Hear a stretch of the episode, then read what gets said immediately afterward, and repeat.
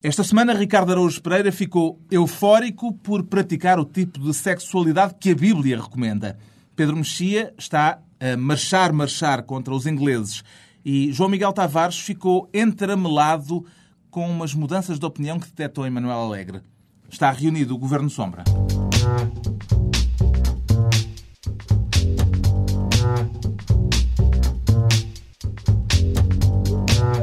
Viva, sejam bem-vindos. Estamos às portas do Carnaval, mas com o Magalhães não se brinca. Vamos ver se conseguiremos cumprir esta determinação judicial ao longo desta reunião, depois de uma semana em que se tornou pública a amnésia do empresário Dias Loureiro e em que o Primeiro-Ministro considerou animadores os números do desemprego relativos ao último trimestre do ano passado, números que a oposição e os sindicatos consideram enganadores.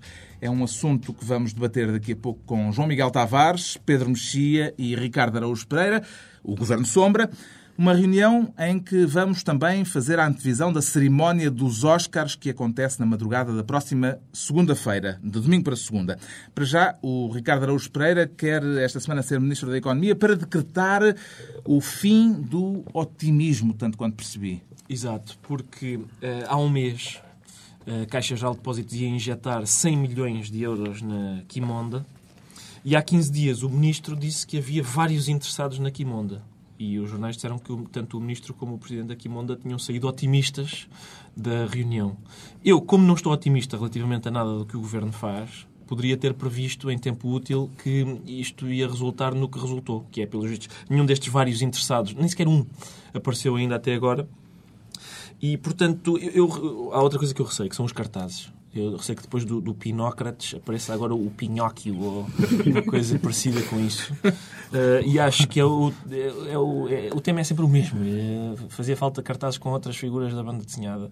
O ministro uh, Manuel Pinho, já agora temos até um som para ilustrar isso. Esta semana abriu uma nova frente de confronto com o governo alemão, desta vez com estas declarações. Vamos ouvi-las. Relativamente à, à Quimonda, acreditem que não é por eu fazer melhor cara ou pior cara que a situação vai mudar. Infelizmente.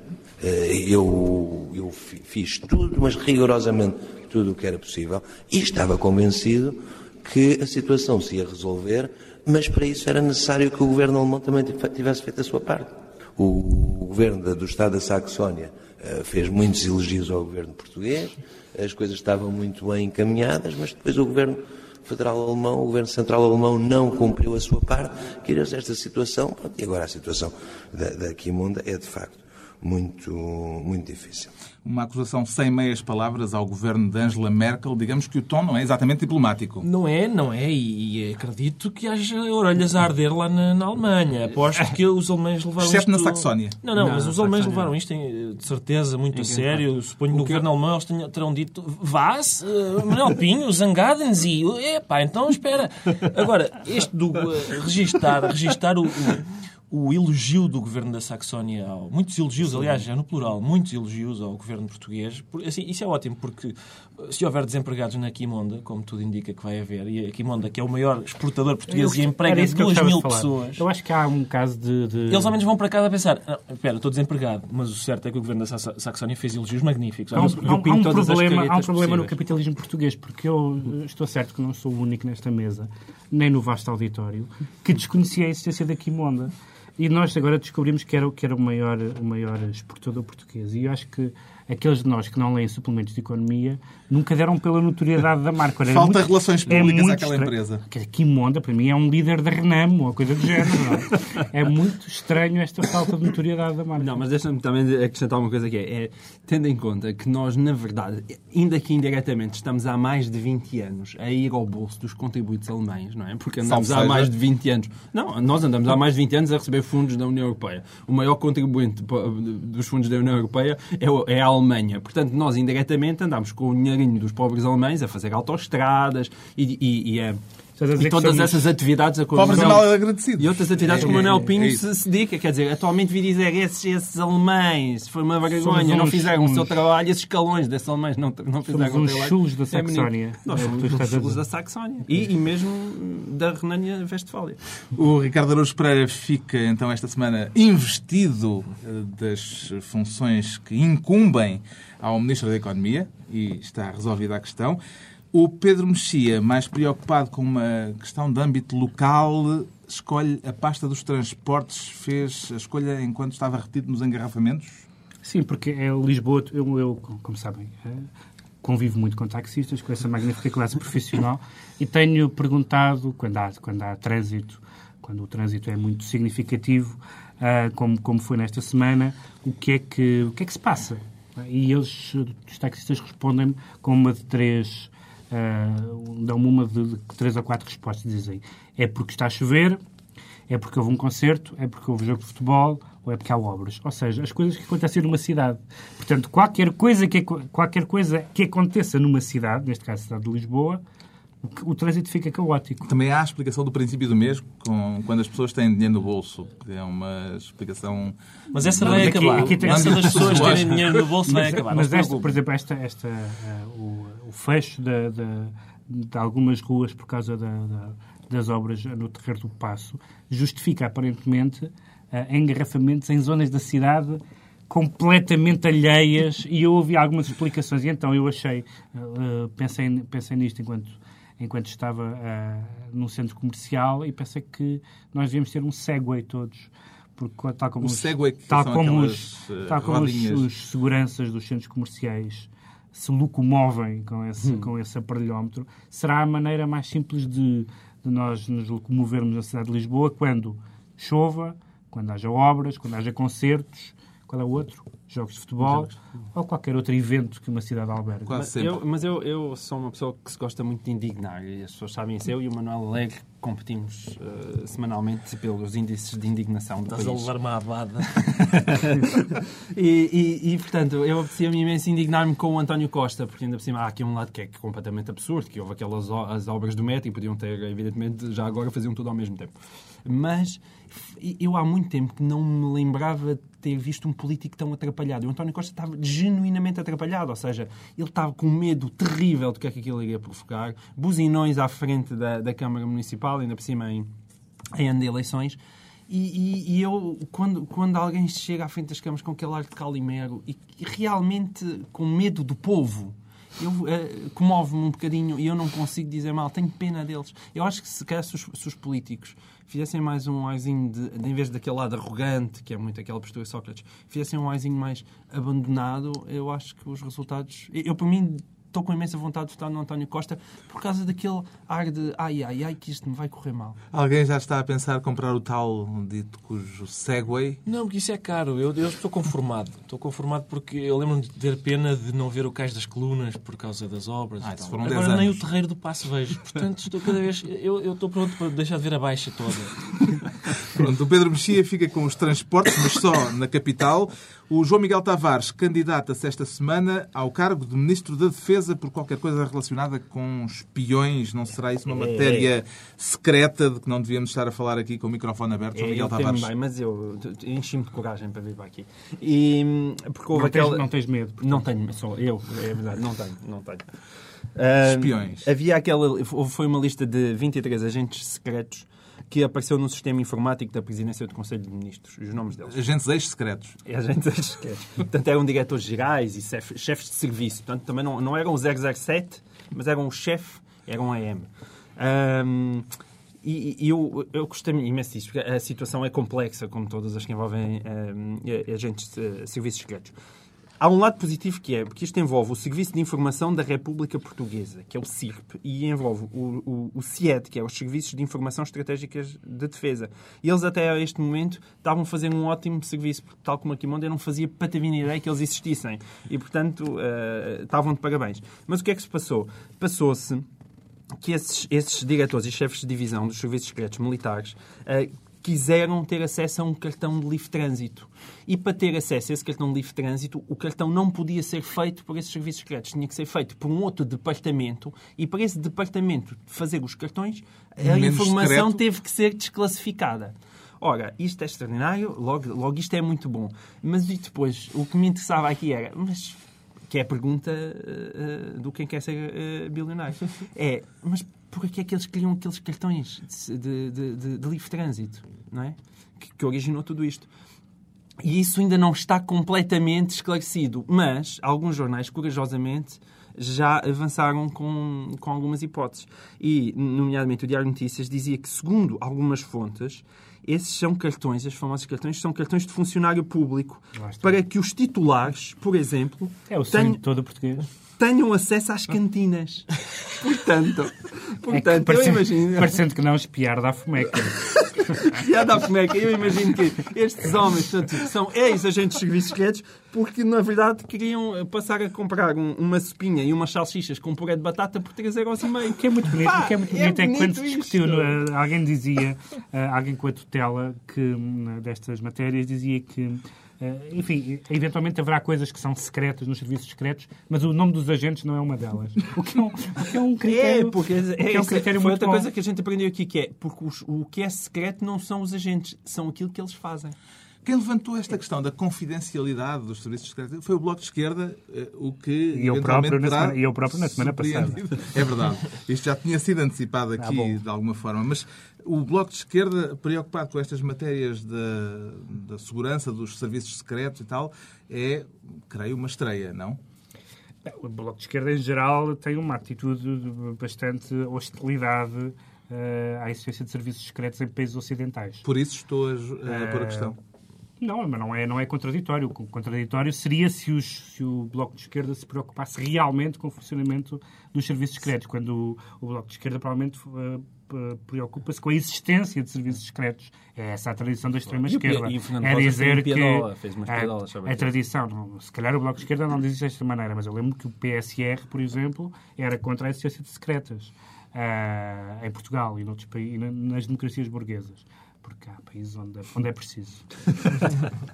Um, João Miguel Tavares é então Ministro da Defesa. Posso só Nesta dizer que também semana... sou contra as Contra secretas em Portugal. Ah, contra as Só porque acho indigno um agente secreto na, na cantina. O 007 na cantina acho uma coisa... E- e- Enfim. Como Não filme não há- seria não há- não há fraquinho. É Martinis, muito não é? fraco. É, não há Martinis. Não... Martini não é um Martini. É impossível dizer É uma imperialzita só Sim. por, por 50 cêntimos, faz. Uma bejeca. Shaken, not stirred. Não, nem sequer dá. Uma bejeca, não é? Uma Faz bejeca. muita espuma. Entretanto, o Pedro Mexia lança o grito de marchar, marchar, creio que há aqui um eco do hino nacional, marchar, marchar contra os ingleses.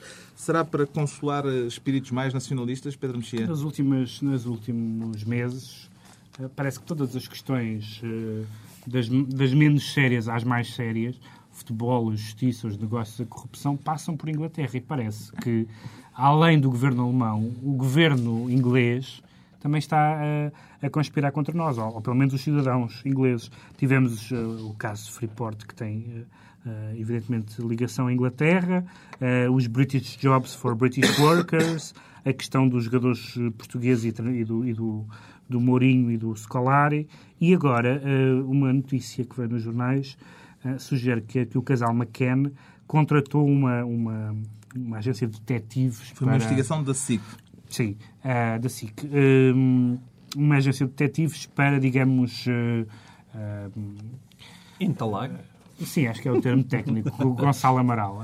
hum, que, de facto, ah, ficou com uma, com uma imagem bastante negativa, aliás, da qual todos, tanto quanto me lembro, partilhámos a última vez que aqui falámos dele. Hum, e, de facto, parece que estamos a voltar a 1890. Ah, que Ao todo- ultimato.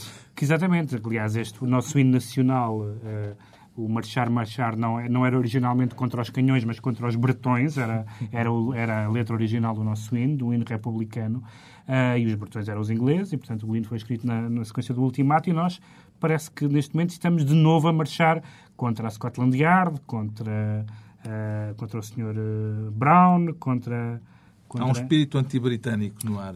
Parece que há alguns motivos para isso, pelos, pelos vistos. O caso Freeport teve esta semana desenvolvimentos. Aliás, eh, há já eh, arguídos Arguido, como se diz nas coisas inglesas. Uh, e de novo com um inglês uh, aparentemente. Eu gostava de perguntar porque é que arguido não tem trema, mas é só uma pequena. Preferia que fosse calhar... erguido. Eu não sei se. Cada vez que, me... que há a constituição de arguidos envolvendo inclusivamente alguns cidadãos ingleses, cidadãos ingleses, eu acho que se calhar é uma forma mesmo de, de tentar irritá-los, porque de facto eles não, não sabem o que é, pois, a é palavra. É e, eu acho que se calhar é isso. calhar Alguém tem, é, é, tá, tem ligação palpites sobre revelações interessantes para breve nesta matéria? Revelações interessantes vindas do tio de José Sócrates é muito improvável. Não sei se têm ouvido o senhor. uh, nada de interessante sairá daquela, daquela cabeça. Eu pergunto isto porque o diretor do público, esta semana, no Twitter, tem uma conta no Twitter, uh, que é uma rede social na internet, e José Manuel Fernandes escreveu esta mensagem enigmática diz só isto, uma previsão, diz só isto porque o Twitter obriga a que só haja 140 caracteres, portanto é uma, uma escola mesmo de grande contenção verbal. Uma previsão, dois pontos, isto vai aquecer nos próximos dias e não por causa do excesso de CO2 diz que, portanto, é, que há bem. qualquer coisa no ar. Eu, se calhar, é para nós esperarmos ansiosamente palpites? pelos próximos 140 caracteres. Eu acho que fica Alguém bem, sobretudo, a um diretor de um jornal de referência em Portugal, portanto, andar a lançar boataria pela internet. Acho que é uma coisa que calha bem. O que é que eu vou fazer? Hum, vou lançar um boato. Uh, fica bem. Uh... Alguém tem palpites? Não, eu gostava muito. Eu tenho, o Twitter esta semana, que foi notícia foi. também, Twitter, por outras razões. O Twitter esta semana esteve em grande. Assembleia da República. Porque houve uns malandros que se nisto. apoderaram da conta do Twitter de Pedro Duarte. Uh, e é um pirata informático particularmente malévolo porque eu, eu, sinceramente, se fosse pirata informático e me apoderasse do Twitter de Pedro Duarte... Pedro Duarte, deputado do PSD. Deputado do PSD, exato. Eu acho que era muito mais divertido pôr links para eh, sites, eh, alguns que, que amigos me têm fornecido, que são giros, que eu não frequento, mas amigos meus. E, ou então, por exemplo, escrever, eh, escrever afirmações que pudessem ser do Pedro Duarte do género eu acho que Manuela Ferreira Leite governaria pior do que José Sócrates. Uma coisa dessas seria engraçado. Agora, este pirata foi, uh, foi maquiavélico a ponto de pôr apenas uma mensagem, mensagem essa que poderia muito bem ter sido uh, escrita por Pedro Duarte no sentido em que parece, parece mesmo, não dizer que é, atenção, parece, parece mesmo, e isso aí esteve a mestria do pirata informático, em fazer que aquilo pareça uma mensagem que o Pedro Duarte mandaria a um amigo através de SMS e que, por engano, teria colocado no seu Twitter. É, é, é magnífica essa. Uma mensagem essa... relativa ao programa Prós e Contras. Exato. Eh, que, em que ele dizia. Altura... Era uma mensagem muito elegante sobre, sobre uma das senhoras que participavam no programa. Eu quero dizer que, que, que eu que não tenho Twitter, já há, um, há alguém que se faz passar por mim numa conta do Twitter. Portanto, se alguém invade a minha conta, Pedro Duarte, que é uma pessoa muito mais relevante que eu claro. e que o país bem conhece, certamente tem razões para, para temer ver a sua conta Sem invadida. Dúvida. Eu julgo que a maior parte dos ecas deste país estão empenhados em invadir contas de Pedro Duarte.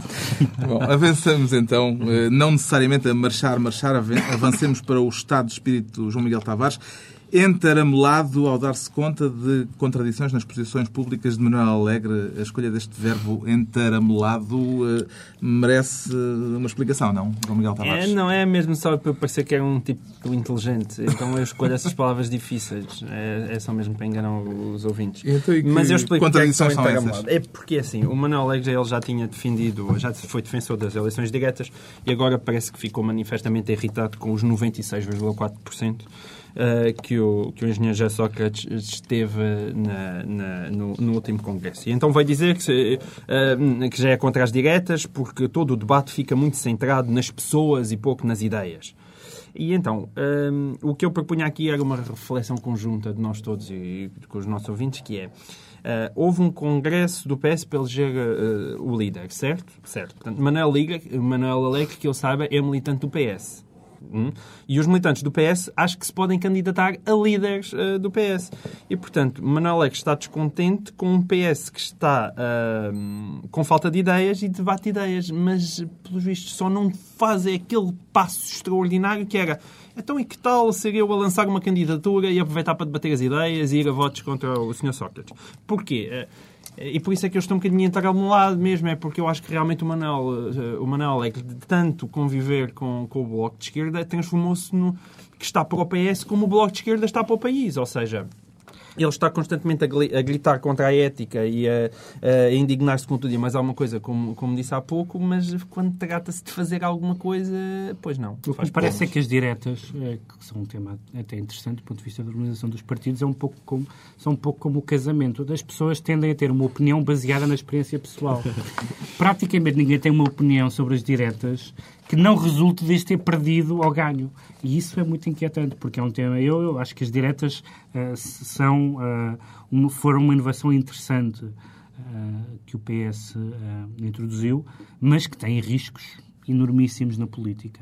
Mas dá sobretudo por causa dos partidos. Mas dá-me ideia, mas dá ideia que ninguém se pronuncia, ninguém do, dos partidos se pronuncia sobre as diretas, senão na, na circunstância ou na sequência de este ter ganho ou perdido. E isso parece muito pouco interessante. E este resultado, 96, não sei quanto 4%. por cento.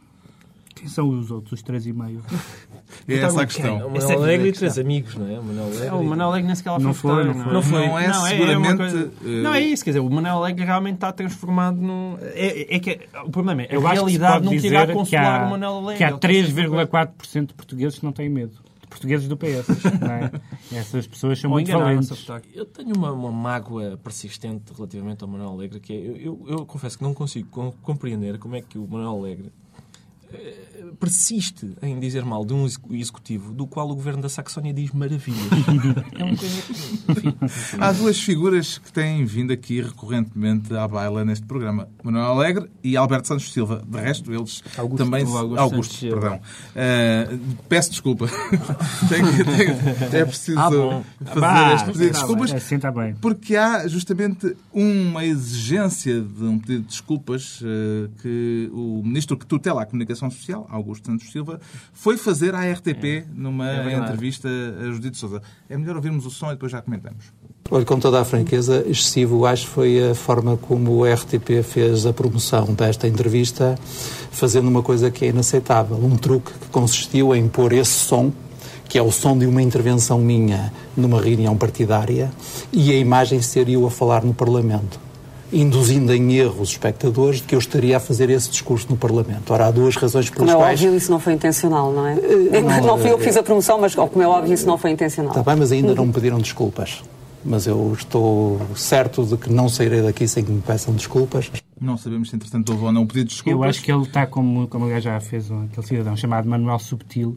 O ministro Santos Silva está barricado na casa de banho da RTP até lhe, até lhe pedirem desculpas. Mas eu gostava de, de, de comentar aquilo que ele disse, porque uh, o que ele disse é que sabe muito bem o uso da linguagem, distinguir o uso da linguagem e que não, não usaria no Parlamento a mesma linguagem que, que, usam, que usa na, numa reunião partidária mas ele já se ouviu a falar no Parlamento. Todos nós já ouvimos o que ele diz no Parlamento.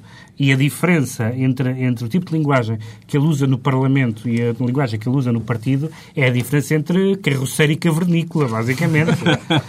Essa casa de elegância que é o, que é o Parlamento, onde, onde nada se ouve. Mas eu quero é saber, eu, eu é preciso é saber se a esta hora ele está ou não na RTP porque se ele não estiver na RTP é porque alguém na RTP lhe pediu desculpas. E acho que isso aí a entidade regular para a comunicação devia dizer alguma coisa. Sim, eu, eu já fui contratado pela RTP e tive a felicidade de, nos dois anos que lá passei, não ter tido que pedir desculpas ao ministro.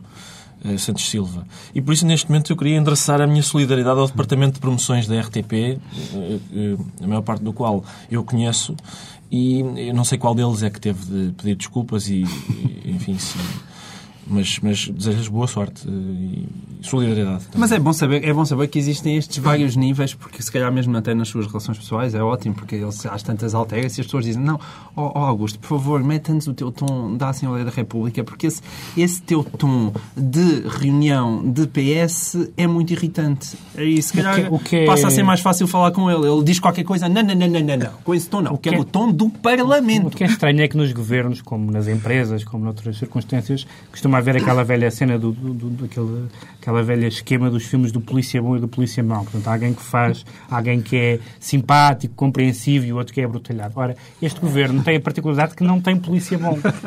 Não há polícia bom, porque o polícia bom podia ser o primeiro-ministro. Mas o Primeiro-Ministro não é simpático, compreensível. Não há polícia bom neste governo. É um caso extraordinário. Acho que foram todos. Opa, o Mariano Gago. Estiveram todos no governo Gago. Guterres. É o polícia crispado e o polícia crispadíssimo. Bom, mudamos de nível de linguagem. Eh, o Ricardo Araújo Pereira chegou aqui eufórico e todos queremos saber o motivo dessa euforia, no fundo. A minha euforia deve-se ao facto de ter descoberto esta semana que pratico o tipo de sexualidade que Deus recomenda na Bíblia. Sente-se a cumprir os preceitos bíblicos. portanto. Justamente. E isso é extraordinário porque é- é- eu suponho que muito pouca coisa que eu faço eh, seja aprovada por eh, Deus. E é extraordinário que logo aquilo que eu faço no quarto E com mais gosto. seja justamente isso que ele aprova. É possível que ele não veja tudo o que eu faço lá. Eh, há partes que eu acho que certamente não são. Não são enfim. Deus Eh, eu, pelo menos, faço o possível para que não sejam decentes eh, aos olhos dele. A razão de ser dessa euforia, deixe-me adivinhar, são as declarações do Cardeal Saraiva Martins. Podemos escutá-las. Vamos a isso. A homossexualidade não é normal, devemos dizer. Não é normal no sentido que na Bíblia diz que quando Deus criou o ser humano, criou homem e mulher. Cá está, é o segundo cardeal a fazer declarações polémicas Sim. no Casino da Figueira. Exatamente. Em poucas Eh, semanas. Atenção, esta, esta declaração está, está cortada antes do, do ponto em que o Sr. Cardeal diz este é o texto literal da Bíblia, portanto, esse é o princípio sempre professado pela Igreja.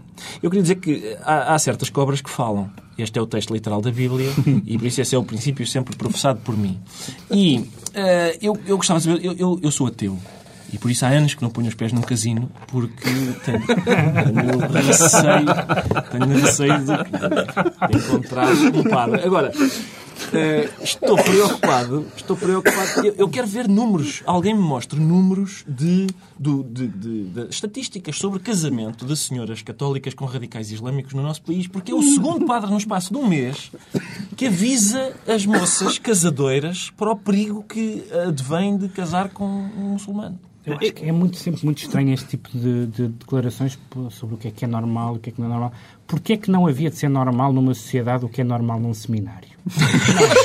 É, uma- é um argumento um pouco estranho que um, que um padre diga isto, não é? Eu, quero- eu quero Um levantar, eu quero cima, levantar é? aqui uma questão teológica que tem a ver com a própria leitura da Bíblia e do, e do, e do Gênesis, que é se Adão e Eva ah, tinham o, o mesmo pai, não é? Eles supostamente eram irmãos. Justamente. E, portanto, eu quero saber se aquele tuca-tuca no paraíso não é um caso de, de incesto.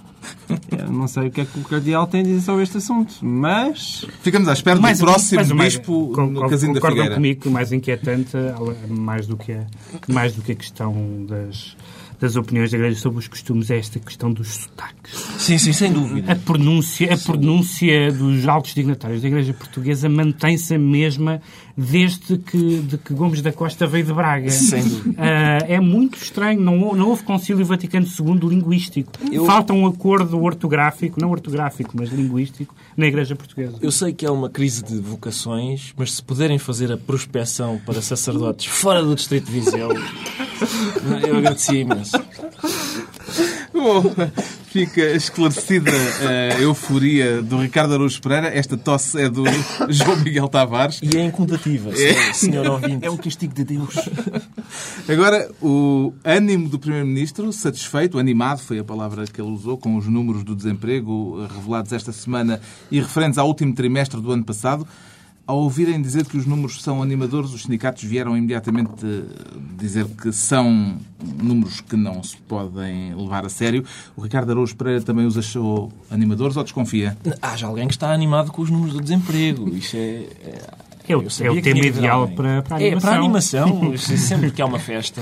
ah, antes de. ah, No último antes- trimestre baixaram em relação ao mesmo período do ano passado de 8 sim. para 7,6. Mas sempre que há uma festa, há aquele quem é que traz as bebidas, quem é que traz o relatório sobre números do desemprego, assim. É, mas As deixa, coisas que eu, eu vou aqui defender publicamente o engenheiro José Sócrates. Isto é um momento importante, aliás, porque uma pessoa nunca sabe quanto é que pode precisar de um apreendimento aprovado à pressa. Portanto, deixa-me deixa defender Sócrates. Que é, eu acho que nós também depois começamos a alinhar numa espécie de pessimisticamente correto. Agora, nesta altura, nós estamos em crise. Então, tudo o que a gente diz tem mesmo de ser triste. Se de repente hoje em dia há uma cabecinha que diz ah, isto se calhar não está assim tão mal. Como não está mal? Que vergonha, isto está péssimo, isto está horrível, o mundo vai acabar amanhã.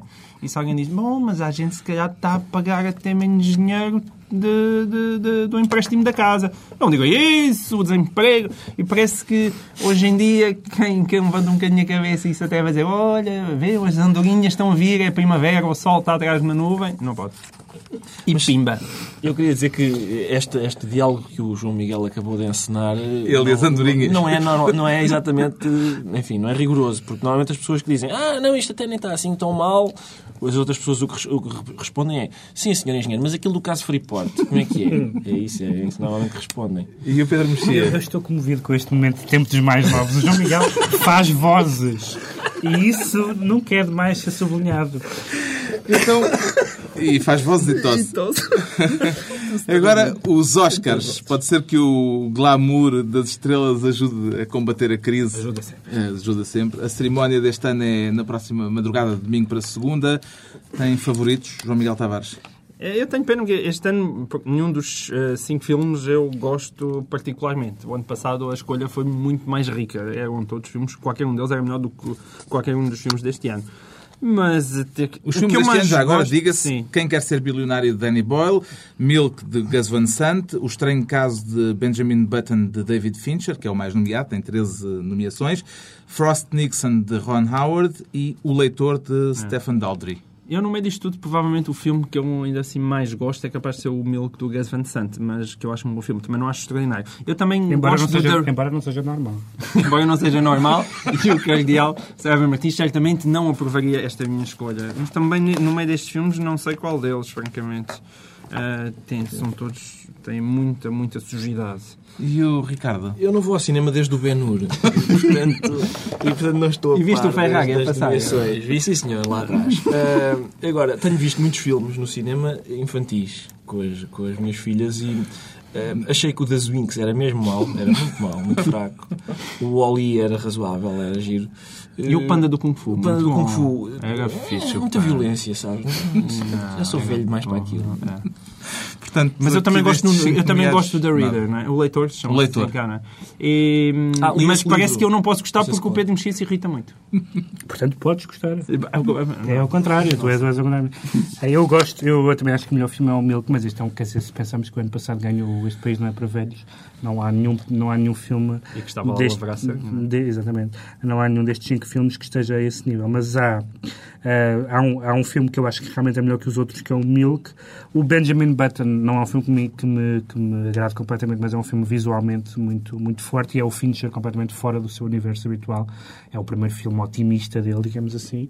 O Frost Nixon, o texto é muito bom, mas, é, mas não tem realizador, que é a mesma coisa que contratar o Ron Howard ou não ter realizador.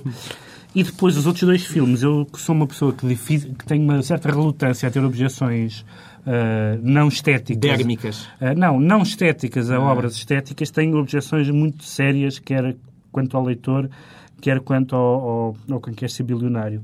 Porque, porque são ambos filmes que se podem escrever na, em duas tendências que, que alguns críticos têm detectado, que é a pornografia da miséria e a pornografia do holocausto. Um, que são dois filmes que cada um a seu modo, e devo dizer que eu acho que o, que o Slumdog é 100 vezes pior que o Leitor. Quem quer ser uh, o bilionário. Quer ser, Mas também és daquele que davas bola preta ao filme? Tem vindo aí umas grandes discussões por causa não, da bola preta. Não, bola preta não, bola preta não dava. Mas, mas acho que o Slumdog, o Slumdog além do mais, esteticamente, é um, é um filme detestável. É um videoclipe de duas horas e tal. Um, o Leitor tem um problema muito grande, que é o problema que tem em todos os filmes. Eu sou, em geral, muito crítico dos filmes uh, e do, dos livros. Aliás, a, a, crítica já tinha sido feita ao livro do, do Schlink.